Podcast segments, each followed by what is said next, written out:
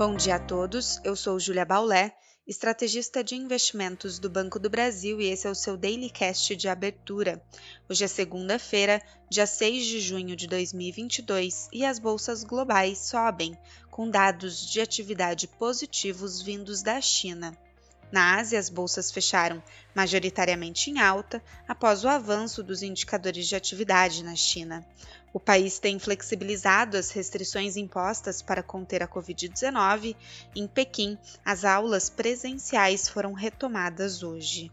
Hoje também o PMI do país avançou de 37,2 pontos para 42,2 pontos, com destaque para o setor industrial.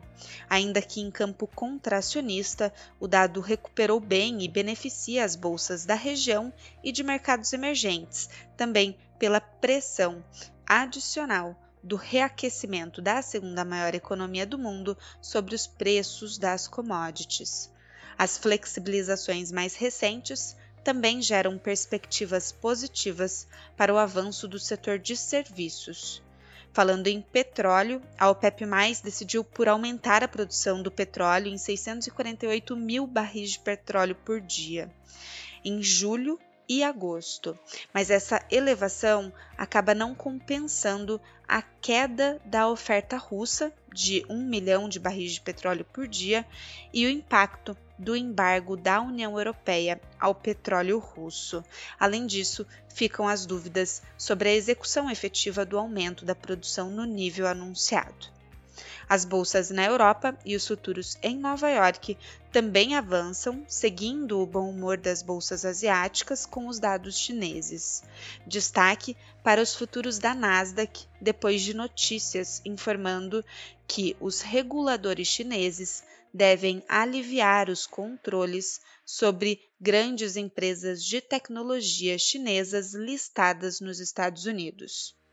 Ainda em relação aos Estados Unidos, vale citar que o relatório de emprego payroll divulgado na sexta-feira superou os números esperados e levou o mercado a descartar uma parada na alta de juros do país em setembro, dado que as duas altas já estão contratadas de 50 pontos base para as próximas duas reuniões da instituição.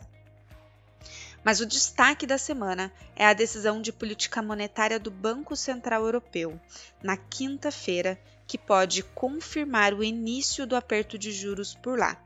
A alta é esperada a partir de julho e as apostas se dividem entre uma alta de 25 pontos base ou 50 pontos base.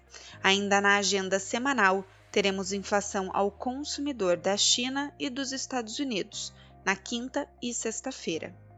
No Brasil, os destaques para atenção na semana são o IPCA fechado de maio na quinta-feira e o IGPDI na quarta-feira. A curva de juros projeta mais uma alta de 50 pontos base da Selic este mês e em julho, ficando a dúvida sobre novos aumentos ou não a partir daí. Na agenda política, as atenções se mantêm sobre os debates em relação às altas dos preços dos combustíveis.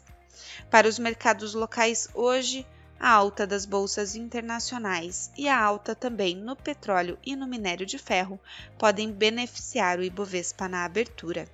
Ficamos por aqui, um bom dia a todos e até a próxima!